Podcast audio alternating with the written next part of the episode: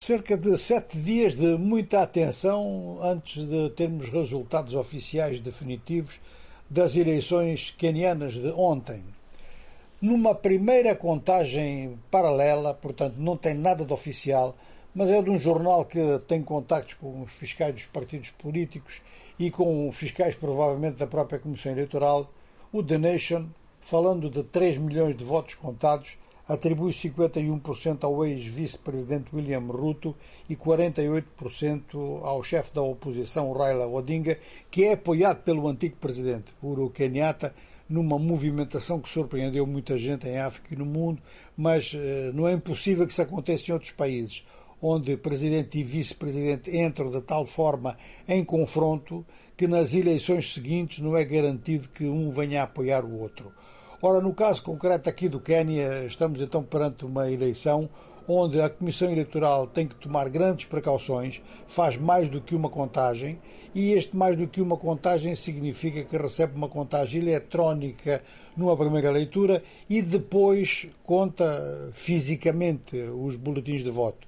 Isto, é claro, para evitar acusações de fraude e talvez nem evite, mas pelo menos reduz-lhes o impacto. A participação eleitoral foi de 64%, de maneira que é muito menos do que há cinco anos atrás, quando a participação foi de 80%. Grande parte dos observadores acreditava que a aliança entre Odinga e Uro Kenyatta dava a Odinga uma vantagem grande desde o começo, mas não é isso que está a acontecer mesmo tratando-se de resultados que representam, vamos lá, 25% das urnas contadas até agora, eh, e com muitas reservas, porque é claro que nas contagens paralelas os números são aproximados, eh, e numa diferença tão pequena a proximidade pode enganar, mas de qualquer forma não se contava que Raila Odinga viesse a ter problemas.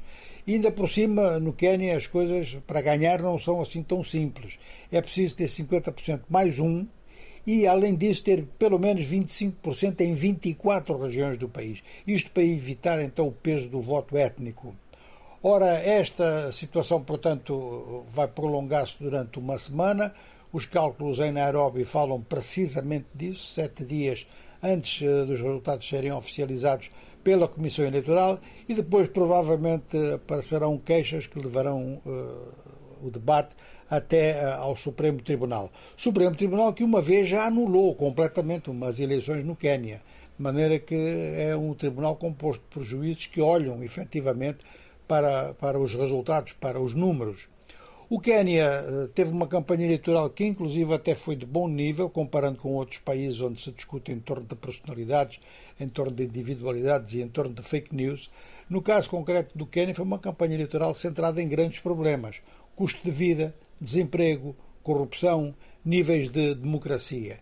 E, naturalmente, este interesse por verificar até que ponto William Ruto, vice-presidente de Uhuru Kenyatta, saiu como candidato do governo sem apoio do ex-presidente, havia essa, essa, digamos que essa curiosidade de saber qual era o desempenho dele.